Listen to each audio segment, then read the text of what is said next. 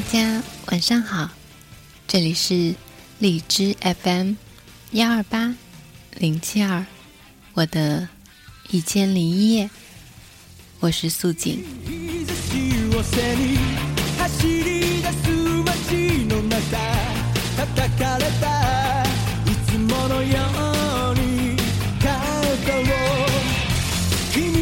本来挑选了好几首歌曲，想要放在节目的伊始。但是，素锦的观念里面，好听的歌总是比较舒缓。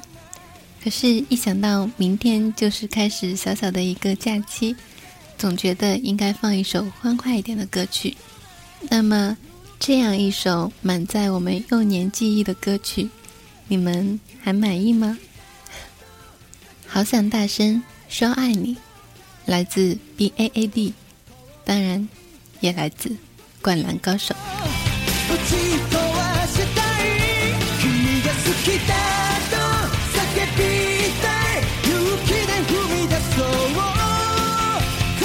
因为在荔枝的后台有看到系统公告说新推出了定时发布的功能，昨天还信誓旦旦的跟朋友说以后都可以在十点准时发布。说完的第一天，今天就食言啦。嗯，因为。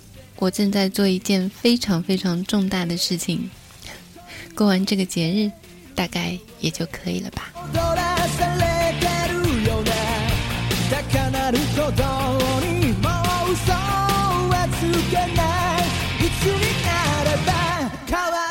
这本动画片几乎每年都会翻出来再温习一遍，有些场景、有些台词几乎都背了下来，可是。还是觉得时看时新，每一次看都高兴的不得了。这也是他这么多年一直都受到大家的喜欢的原因吧。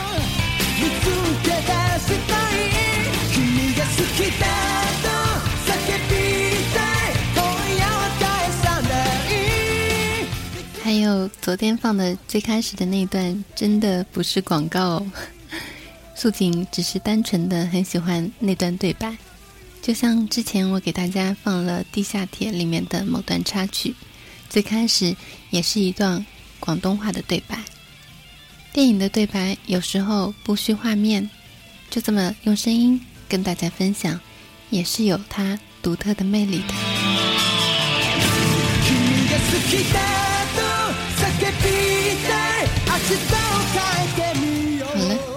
闲扯了一小段，要来完成我们今天的文章，说的好像做作业一样。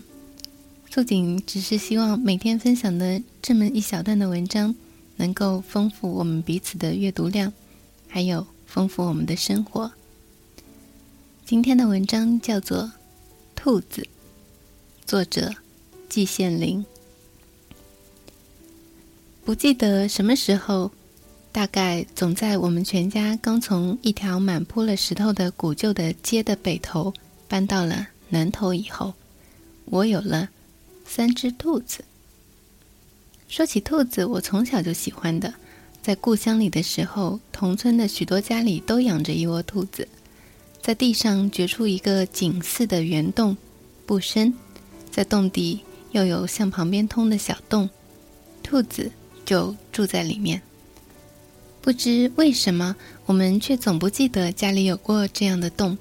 每次随了大人往别的养兔子的家里面去玩的时候，大人们正在扯不断拉、不断絮絮的谈得高兴的道儿，我们总是放轻了脚步，走到洞口，偷偷地向里瞧，兔子正在小洞外面徘徊着呢，有黑白花的，有纯黑的。我顶喜欢纯白的，因为眼睛红亮的好看。透亮的长耳朵左右摇摆着，嘴也仿佛站立似的颤抖着，在嚼着菜根什么的。蓦地看见人影，都迅速地跑进小洞去了，像一溜溜白色黑色的烟。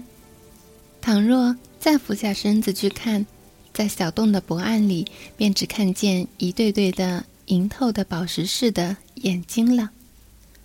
在我走出了童年以前的某一个春天，记得是刚过了年，因为一种机缘的凑巧，我离开了故乡，到一个以湖山著名的都市里去。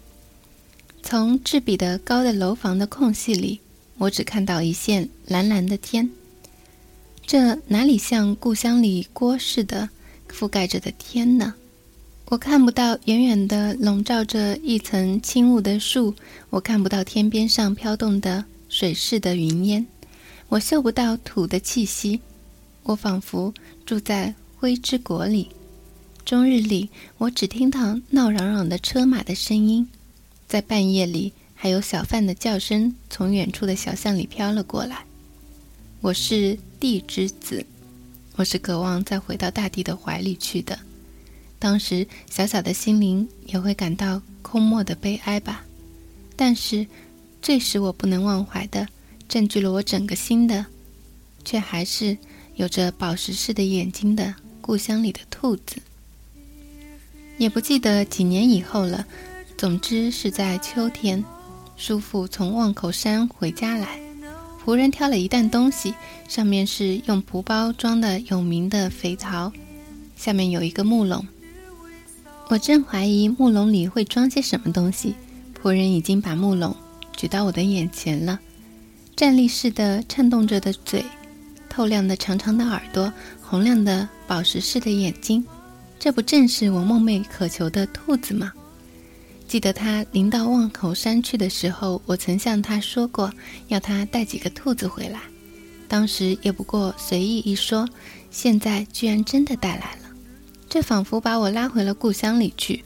我是怎样的狂喜呢？笼里一共有三只，一只大的，黑色像母亲；两只小的，白色。我立刻舍弃了美味的肥桃。东跑西跑，忙着找白菜、找豆芽喂它们。我又替它们张罗住处，最后就定住在我的床下。童年在故乡里的时候，伏在别人的洞口里，羡慕人家的兔子。现在居然也有三只在我的床下了。对此，这简直比童话还不可信。最初才从笼里放出来的时候，立刻就有猫挤上来。兔子仿佛很是胆怯，伏在地上不敢动，耳朵紧贴在头上，只有嘴颤抖得更厉害。把猫赶走了，才慢慢的试着跑。我一转眼，早又跑到床下面去了。有了兔子以后的第一个夜里，我躺在床上，辗转着睡不成，听兔子在床下嚼嚼着豆芽的声音，我仿佛浮在云堆里。已经忘记了做过些什么样的梦。就这样，我的床下面凭空添了三个小生命。每当我坐在靠窗的一张桌子的旁边读书的时候，兔子便偷偷地从床下蹦出来，没有一点声音。我从书页上面屏息地看着它们，先是大的一探头，又缩回去，再一探头走出来了，一溜黑烟似的。紧随着的是两只小的。都白得像一团雪，眼睛红亮，像我简直说不出像什么，像玛瑙吗？宁比玛瑙还光莹。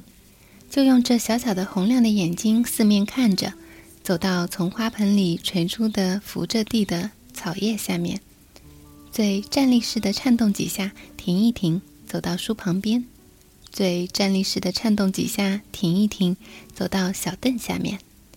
嘴站立式的颤动几下，停一停。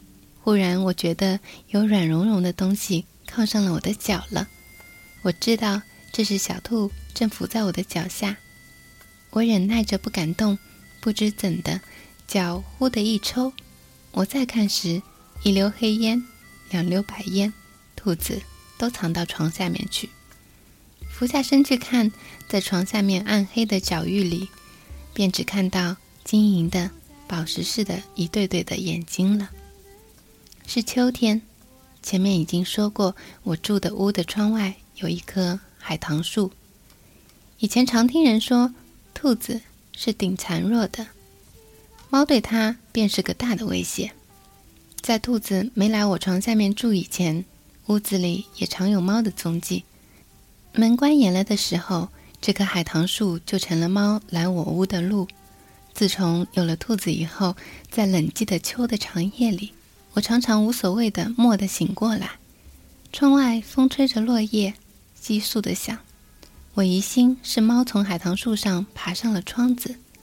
连绵的夜雨击着落叶，急速的响。我又疑心是猫爬上了窗子。我静静的等着，不见猫进来。低头看时，兔子正在地上来回的跑着。在微明的灯光里，更像一溜溜黑烟和白烟了，眼睛也更洪亮的像宝石了。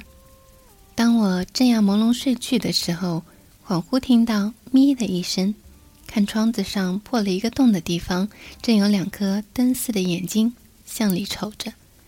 第二天早晨醒来，第一件要做的事情就是俯下头去看，兔子丢了没有。看到两个小兔，两团白絮似的偎在大的身旁熟睡的时候，心里仿佛得到点安慰。过了一会儿，再回到屋里来读书的时候，又可以看到他们在脚下来回跑了。其实并没有什么声息，屋里总仿佛充满了生气与欢腾似的。周围的空气也软浓浓的，变得甜美了。兔子也渐渐不胆怯起来。看见我也不很躲避了。第一次，一个小兔很驯顺的让我抚摸的时候，我简直欢喜的流泪呢。倘若我的记忆靠得住的话，大约总有半个秋天就在这样的颇有诗意的情况中度过去了。我还能模模糊糊的记得，兔子才在笼里装来的时候，满院子都挤满了花。我一闭眼。还能看到当时院子里飘动着一层淡淡的绿色。兔子常从屋里跑出来，到花盆缝里去玩。金鱼缸里紫午莲还仿佛从水面上突出两朵白花来，只依稀有一点影子。这记忆恐怕靠不打住了。随了这绿气，这金鱼缸，我又能看到靠近的海棠树上涂了红油绿油的窗子，嵌着一方不小的玻璃。上面有雨和土的痕迹，窗纸上还粘着几条蜘蛛丝。窗子里面就是我的书桌，再往里就是床，兔子就住在床下面。这一切仿佛在眼前浮动，但又像烟，像雾，眼睛就要幻化到空蒙里去了。我不是说大概过了有半个秋天吗？等到院子里的花草渐渐的减少了，立刻显得很空阔，落叶却在阶下多了起来。金鱼缸里早没了水，天更蓝更长。站远的秋有转入阴沉的冬的样了。就在这样一个蓝天的早晨，我又照例俯下身子去看兔子丢了没有。奇怪，床下面空空的，仿佛少了什么东西似的。再仔细看。只看到两只小兔凄凉的互相依偎着睡着了，他们的母亲跑到哪里去了呢？我立刻慌了，汗流遍了全身。本来几天以来，大兔子的胆儿更大了，常常自己偷跑到天井里去。这次恐怕又是自己偷跑出去了吧？但各处屋里屋外都找了，没有影。回头又看到两个小兔子偎在我的脚下，一种莫名其妙的凄凉袭进了我的心。我哭了。我是很早就离开母亲的，我时常想到她，我感到凄凉和寂寞。看来这两个小兔子也同我一样感到凄凉和寂寞呢。我没地方倾诉，除非在梦里。小兔子又向哪里，而且又怎样倾诉呢？我又哭了。起初我还有希望，我希望大兔子会自己跑回来，蓦地给我一个大的欢喜。但是，一天天过去，我这希望终于成了泡影。我却更爱这两个小兔子了。以前我爱它们，因为它们红亮的眼睛、雪絮似的软毛。这以后的爱里，却剩了同情。有时我还想拿我的爱抚，来弥补它们失掉母亲的悲哀。但这哪里可能的呢？眼看他们渐渐消瘦下去，在屋里跑的时候也不像以前那样轻快了，时常偎到我的脚下来，我把它们抱在怀里，也驯顺地扶着不动。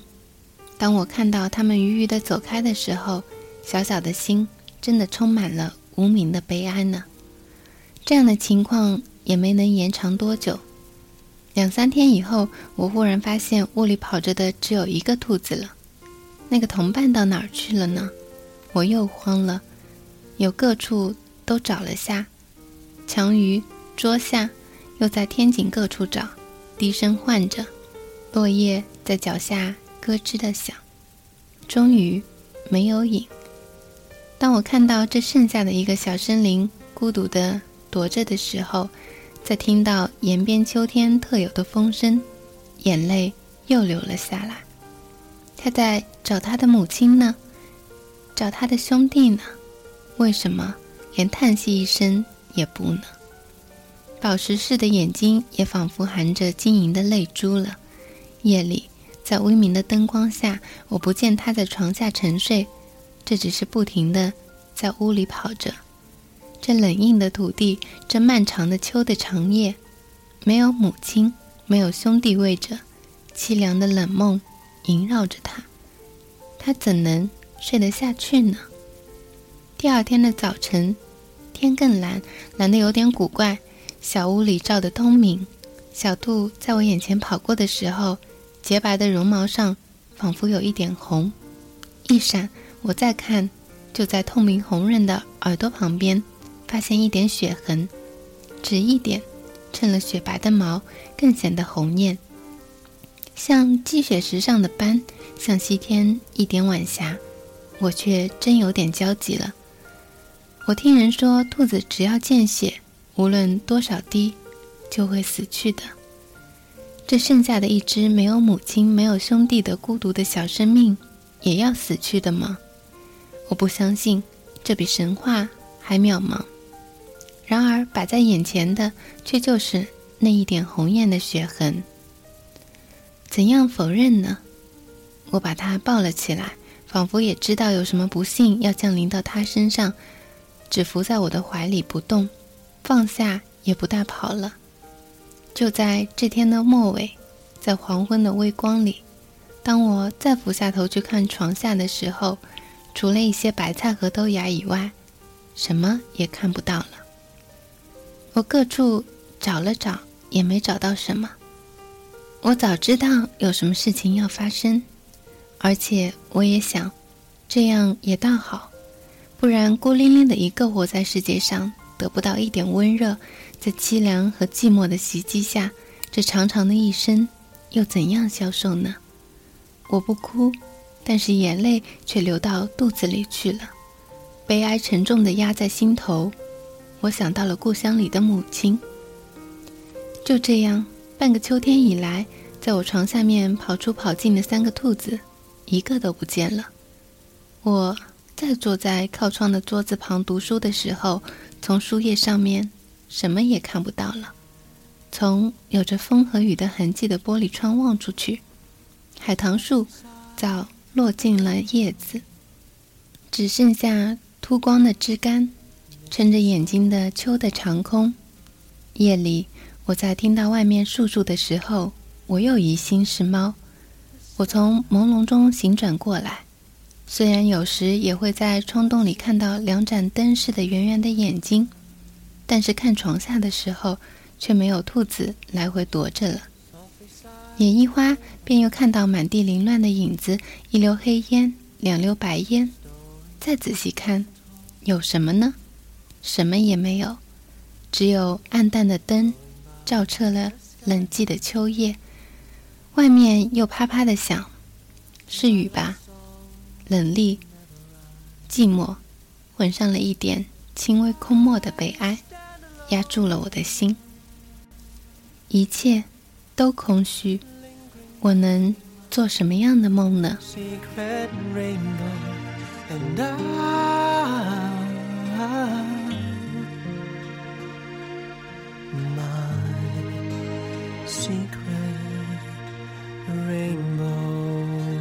去年春天的时候，朋友也送了我两只小兔子，一只小白兔，一只小黄兔。我跟妈妈都喜欢极了，尤其是妈妈，时常带着它们去花坛里面吃草。可是有一回，妈妈只是进来喝口水，再出去的时候，两只兔子就丢了一只。当时她显得很伤心。可是更难过的是，那只剩下的小白兔，第二天也死了。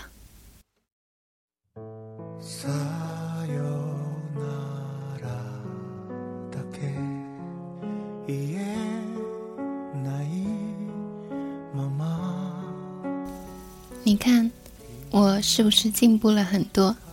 提到这样的话题的时候，声音终于不会哽咽了。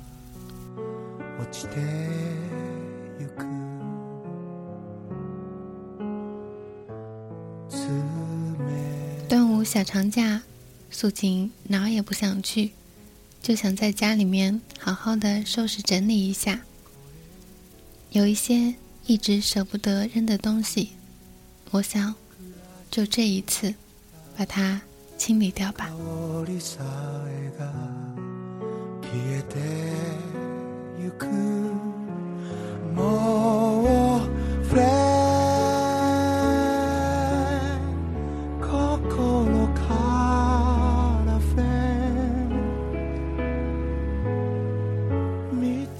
这里是荔枝 FM，幺二八零七二。我的一千零一夜，我是素锦。怎么办呢？文章越读越长，希望你们还有坚持的耐心。已经到来的小长假，祝大家有个好梦，晚安加早安。